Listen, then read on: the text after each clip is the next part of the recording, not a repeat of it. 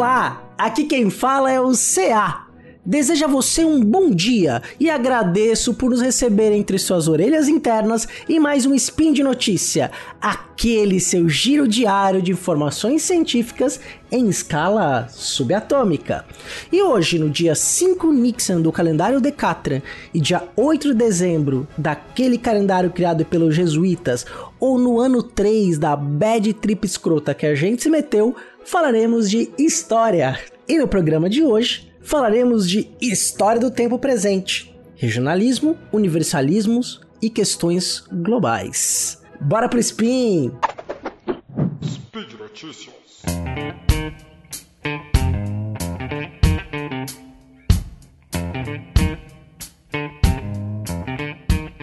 Tudo bom, gente? A última vez que nós nos ouvimos por aqui foi no mês de outubro.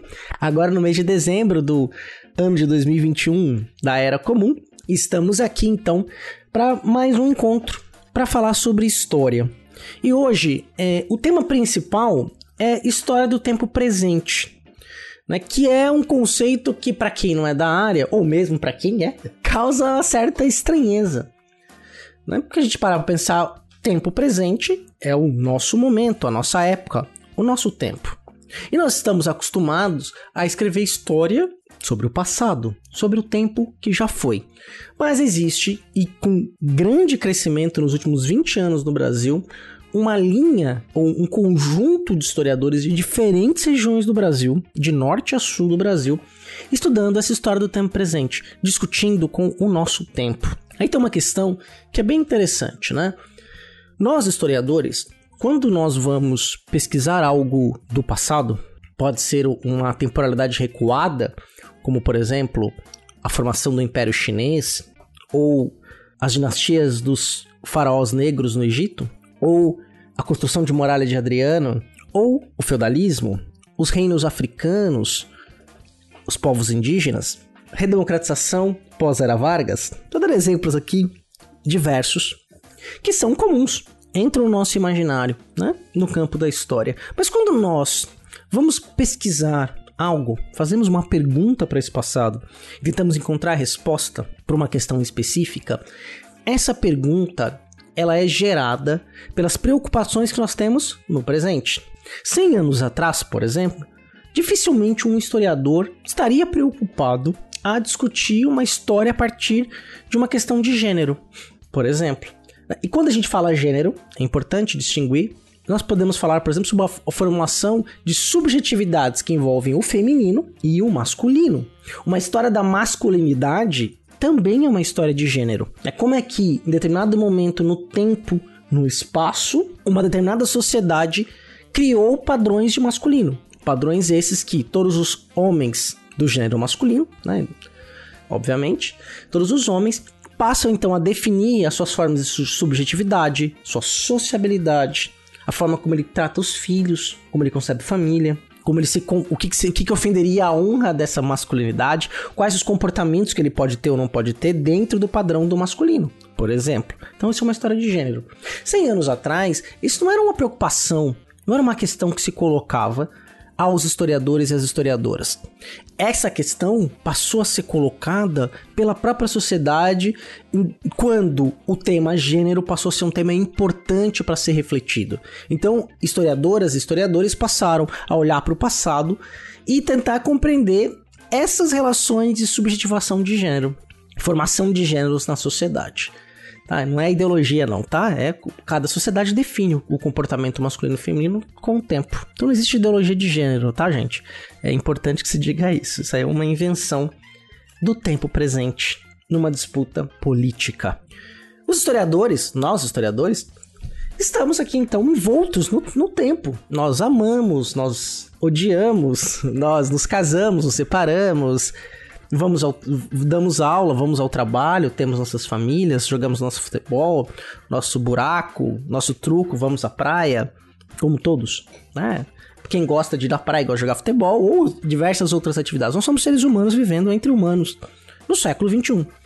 E questões importantes da nossa sociedade são colocadas. Então, o historiador, quando se volta a discutir o seu tempo presente, o que, que ele faz? Ele carrega toda a sua formação de uma reflexão em relação à construção de temporalidades, uma reflexão sobre o tempo, sobre a sociedade e pensa o tempo dele. Então, essa questão que nós fazemos ao passado é uma questão que se coloca para o tempo que está sendo vivido. Né? E historiadores estão amplamente capacitados a discutir isso. A gente tem alguns historiadores que estão em, em veículos de mídia, canais de notícia, rádios, né? canais de comunicação.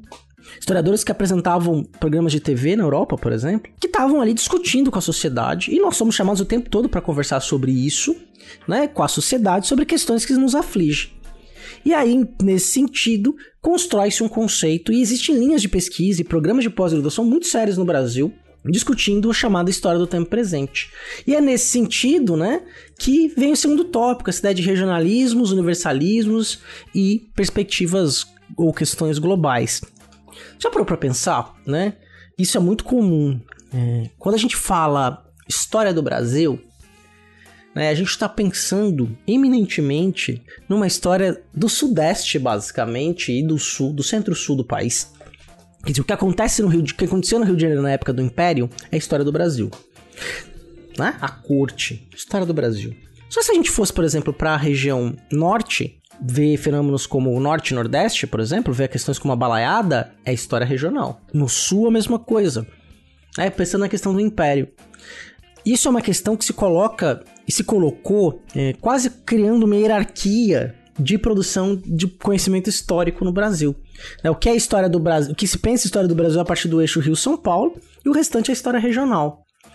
É, mas tem uma questão que é muito importante a ser colocada. Toda história é uma história regional. Quando a gente vai falar, ah, obviamente que história do Brasil, a gente pode fazer conexões. Existem similaridades de norte a sul e existem muitas diferenças. Talvez nem exista um universal na história do Brasil. Mas a gente costuma dizer isso, a gente chama de história do Brasil. Se você pegar os livros didáticos de história, o que é a história do Brasil é uma história do Estado brasileiro. Né? Tá ali condensado dentro de uma, uma evolução política, econômica e social do Estado brasileiro. E aí com a sua sede no Rio de Janeiro os seus governantes, os seus presidentes, é uma coisa mais tradicional. Precisa de pensar que, por exemplo, processos jurídicos envolvendo escravizados e libertos pós-escravidão no interior de Minas Gerais também é história do Brasil. Só que a gente vai chamar isso de história regional, né? Por quê? A gente criou essa hierarquia que deve ser abolida. Primeiro, pela inexistência de universalismos. Né? Uma coisa que pode ser generalizada por um período todo no tempo por uma sociedade complexa como foi a sociedade da América Portuguesa, ou a sociedade do Brasil Imperial, ou a sociedade do Brasil Republicano. Hoje existem muitas diferenças entre Norte, Nordeste, Centro-Sul, mas existem similaridades. O que não necessariamente é, vai dizer, por exemplo, que nós somos um país só, né? Não, não quer dizer que somos todos iguais, todos é, homogeneamente iguais, pelo contrário, somos muito heterogêneos. Talvez dizer que não existam universalismos talvez tenha sido um exagero. Existem linhas que a gente pode traçar como linhas comuns culturais entre nós, mas que né, não dá para pensar isso de forma universal, que seja um padrão que vai se repetindo em todos os lugares o tempo todo. É claro que numa cidade como a brasileira, num país continental, a gente senta para conversar com qualquer pessoa do Brasil. A gente vai perceber que existem cotidianos extremamente diferentes. Uma população ribeirinha, uma população urbana, uma população periférica ribeirinha, uma população periférica urbana tem vivências de dia a dia completamente diferentes, perspectivas de mundo diferentes. Por conta do sul, da sua condição regional. Mas que existem temas que podem ser conversados, como a fé, o futebol, a política, questões culturais, de alimentação, porque existe então uma cultura brasileira, vamos chamar assim, que tem suas especificidades regionais. Toda história é regional. Você pensar uma história de São Paulo, uma história de Minas ou uma história da Paraíba, é também uma história regional e ao mesmo tempo é uma história do Brasil, dentro da sua condição heterogênea. Né? Então, nesse sentido, para ficar bem claro o que eu estou querendo dizer aqui, dos, é, dos anos 90 para cá, mas é dos anos 90 mesmo, quando começou a acontecer uma política de profissionalização dos programas de pós-graduação no Brasil, né? Pra você ter uma ideia, até ali a década de 90, o doutorado você fazia-se em 10 anos. Então houve, a partir do governo Fernando Henrique, depois políticas dos governos que o sucederam, dos governos Lula, Dilma, né? até agora, né? E o tempo presente é um momento de muito delicado, acho que é um momento importante para falar do CNPq. Fica a dica para alguém que for fazer um próximo spin, falar da questão do CNPq hoje e da CAPES, que são órgãos que regulam a pós-graduação no Brasil. Mas Vamos falar da coisa, de, da coisa interessante que eu tô querendo dizer, né? Então, a partir dos anos 90, você começou a ter uma profissionalização da pós-graduação no Brasil e, mais do que isso, a sua interiorização. Né? Sobretudo nos anos 2000, quando você passou a ter universidades sendo abertas em regiões do Brasil profundo, como diria Mangabeira Unger. Né? E o que, que possibilitou, por exemplo, na área de história? Conforme esses programas de pós-graduação foram se instalando pelos interiores do Brasil, você passou a ter estudos que foram olhar mais dedicadamente aquela localidade, aquela região. E aí, por exemplo, nós ganhamos em diversidade em estudos da escravidão, estudos da ciência do campo da história política, da história social. Né, e começamos a ter ver a complexidade de relações que a gente não tinha muito antes. Isso vai enriquecendo uma grande área chamada História do Brasil. E nesse sentido, né, então o que eu estou querendo dizer aqui é essa profissionalização da história possibilitou então a emergência de diferentes grupos estudando diferentes coisas de forma muito rica. E aí, para caminhar para a terceira e última parte do spin, eu vou falar da. E aí eu tô aqui em, São, estado de São Paulo, né? É, falar do, de uma experiência muito positiva a partir do contato com a produção da editora, a produção publicada pela editora da Universidade Federal de Roraima, que é a coleção História do Tempo Presente. Importante, o link aí da história do tempo do, da, da coleção tá no post. Todos os e-books disponíveis, publicados pela editora, é só clicar e fazer o download gratuitamente. Não precisa nem fazer cadastro, é só clicar. Ah, eu gostei desse livro aqui. Você clica na capa do livro, já abre o link para você salvar o PDF do e-book. Então, assim, é a universidade pública produzindo conhecimento público, disponível para todo mundo. E essa coleção de História do Tempo Presente, da Universidade Federal de Roraima, são três volumes. O último volume foi lançado em 2020. Inclusive, tem um texto na última coleção, no último volume da coleção, já discutindo sobre a questão da Covid-19 por historiadores. Né? Então, é, é uma reflexão muito rica que nós, historiadores, levamos a baila o tempo presente, discutimos a nossa sociedade e todas as questões que envolvem ser brasileiro e brasileira no século XXI. Né? E outras questões, eu vou falar, depois eu vou passar rapidinho aqui, só falar um pouquinho da coleção, já passo pelo sumário para você ir lá rapidinho depois já baixar e começar a ler. E, e tem muitas possibilidades. São, essa coleção é, são três volumes que são coletâneas. Né? O que é uma coletânea? É algo que envolve o estudo é, de diversos pesquisadores numa obra só. Então, cada capítulo do livro é escrito por um, um ou mais historiadores e historiadores. Essa coleção foi organizada pelo Tiago Siqueira Reis, pela Carla Monteiro de Souza, pela Monalisa Pavone Oliveira e pelo Américo Alves de Lira Júnior. Ou seja, eles convidaram um grupo, vários grupos ali da história do tempo presente para poder produzir e compor esse volume dessas coleções, né? Esses três volumes dessa coleção. Por exemplo, já no primeiro volume, é, passa por uma apresentação que discute de forma bem interessante essa questão do regionalismo e de, e, e de como que é, a gente deve olhar, por exemplo, para a região amazônica no tempo presente, na sua produção histórica, como produção de ponta, e é mesmo, a produção de ponta na Universidade Federal de Roraima, que as universidades públicas em pesquisa são os que a gente tem, um, é um tesouro que a gente tem que preservar em todas as áreas do conhecimento. Nós temos que lutar e defender ampliação, a capacitação das universidades públicas no Brasil, de norte a sul, né, que leva, que produz conhecimento em todos os níveis no Brasil.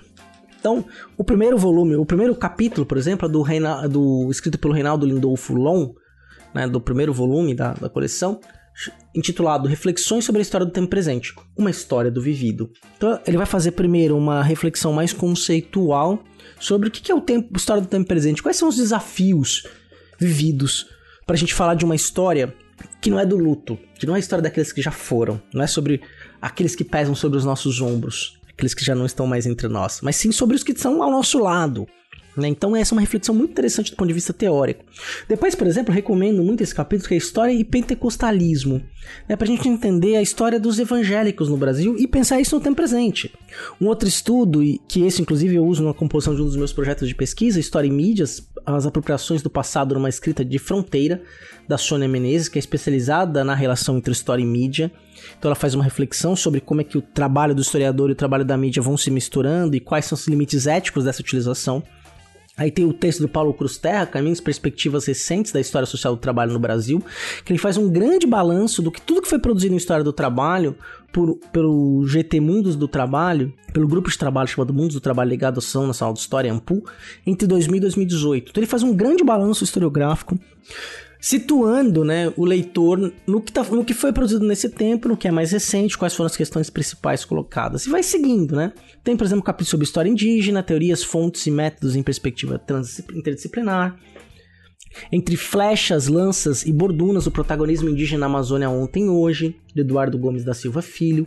É, o primeiro volume, ele vai colocar na sua apresentação que há essa preocupação de se pensar, então, a produção da região amazônica na história do tempo presente. Tem historiadores de outros estados, de outras regiões, mas você tem um, um, grupo, um núcleo ali pensando essa questão a partir das regiões amazônicas, da, da, grande região amazônica, que não é só o estado do Amazonas, mas é toda uma região que envolve inclusive mais oito países praticamente, né? No volume 2, por exemplo, você já tem uma discussão sobre a democracia na América Latina, um projeto arredio e equivocado, do Valdo Ansaldi o papel do sistema de justiça no processo de desestabilização da democracia brasileira de 2005 a 2019 da Kátia Gerabi Baggio. Né? Então, olha aí, que, que conversa conosco. Claro que a história do tempo presente ela vai dialogar muito é, com a história política, que são decisões que afetam nossas vidas. É claro que tem questões culturais, que são da história indígena, que também é uma história política, não deixa de ser. É pelas lutas que os povos indígenas enfrentam, pela importância dos povos indígenas na preservação ambiental. Né? Então é muito interessante e muito necessário que nós, historiadores, voltemos o nosso olhar para essas questões também. Né? Então, ó, um outro, olha que interessante, um outro texto do Carlos Zacarias de Sena Jr. Decifra-me ou devoro-te. As jornadas de junho, o golpe de 2016 e a ascensão da extrema-direita no Brasil. Então, tem um monte de coisa, não vou ficar lendo o, o, o sumário inteiro, porque, por exemplo, cada livro tem em torno de 270, 280 páginas, né? E com os textos vão variar entre 20 e 30 páginas cada um, alguns menores, alguns, por exemplo, como As Lutas Ecossociais dos Indígenas, do, do grande sociólogo Michel Lovy, é, são 13 páginas. Então ele é mais curto, mas tem textos um pouco maiores, quer dizer, mas vai variar e vão por uma média de 20 páginas por texto.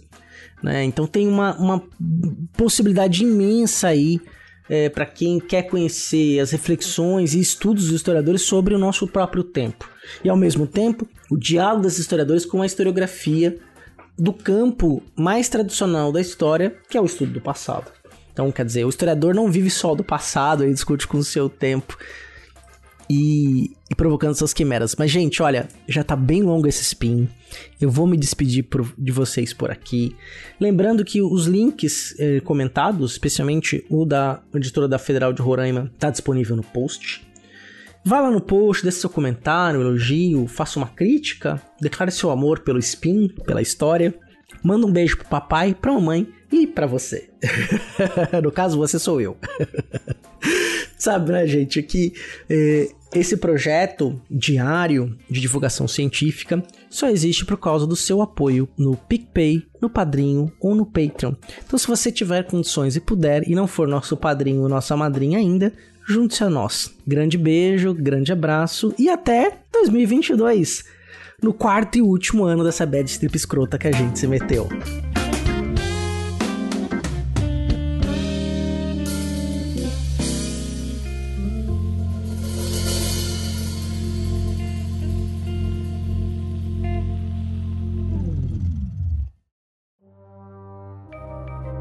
Este programa foi produzido por Mentes Deviantes. deviante.com.br.